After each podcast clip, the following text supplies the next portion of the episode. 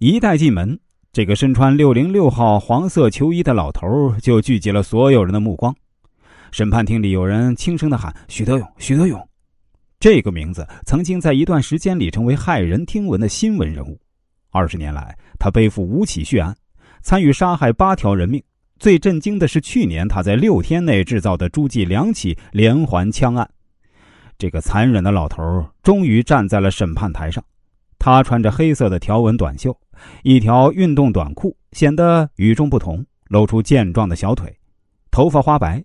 已经六十一岁的许德勇脸型很有棱角，只是没什么表情，没有人知道他在想什么。这一天的庭审会有什么更多更新的细节？许德勇是怎样的心理？他还有什么不为人知的故事？他早年的人生是怎么扭曲的？他有过内心的忏悔吗？旁听人员都充满着好奇。在和许德勇一门之隔的审判大厅里，早已坐满了人，一百二十多个位子座无虚席。他们中有大学生，有新闻媒体，更多的是五起血案中受害人的家属。他们的表情沉重而复杂。一个妇人拿着几张女婴的照片，哭着喊叫：“她是诸暨白门血案中遇害女婴的奶奶。二十年前，义乌血案中一对夫妇遇害。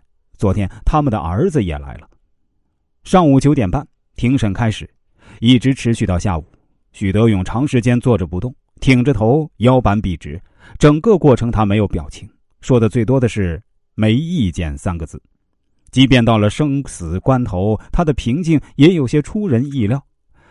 讲对不起没用，希望法庭从重从快处罚，只求速死。和他一起的还有四个同伙被告，他们和许德勇不同，不时低头，浑身发抖。二零一二年十二月八号上午。犯下五次抢劫、背负八条人命的许德勇被再次押上绍兴市中级人民法院二号刑事审判庭，和其他四名同伙一起接受法院的审判。审判前，记者问许德勇还有什么要说的，他显得非常淡定，没什么可说的，就是拿死亡判决书吧。庭审还没有开始，许多旁听者就已经陆续赶来，这些旁听者几乎都是来自诸暨、嘉兴等地的受害者家属。法院经审理认为，被告人许德勇单独或伙同被告人许公卫、马振宏等人以暴力手段劫取他人财物，其行为已构成抢劫罪，部分系共同犯罪。其中，被告人许德勇系入户多次持枪抢劫，致八人死亡；被告人许公卫系入户抢劫，致三人死亡；被告人马振宏系入户抢劫，两人死亡。公诉机关指控的罪名成立，予以支持。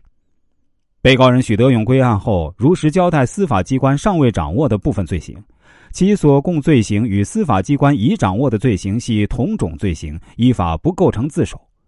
辩护人提出被告人许德勇构成自首的意见不能成立。被告人马振宏提出其在抢劫过程中曾阻止被告人许德勇杀害小孩，但其辩解已被目击证人骆某的证言所否定，不能成立。宣判进行了四十多分钟。审判长宣读判决书时，庭上五名被告人神情紧张。当宣读到判许德勇死刑、剥夺政治权利终身，并处没收个人全部财产时，许德勇始终昂着的头微微动了一下，脸色死灰。随后，他强作镇定，站正。宣判结束。许德勇涉案的八条人命中最小的死者，十多年前年仅十个月大的女婴的奶奶。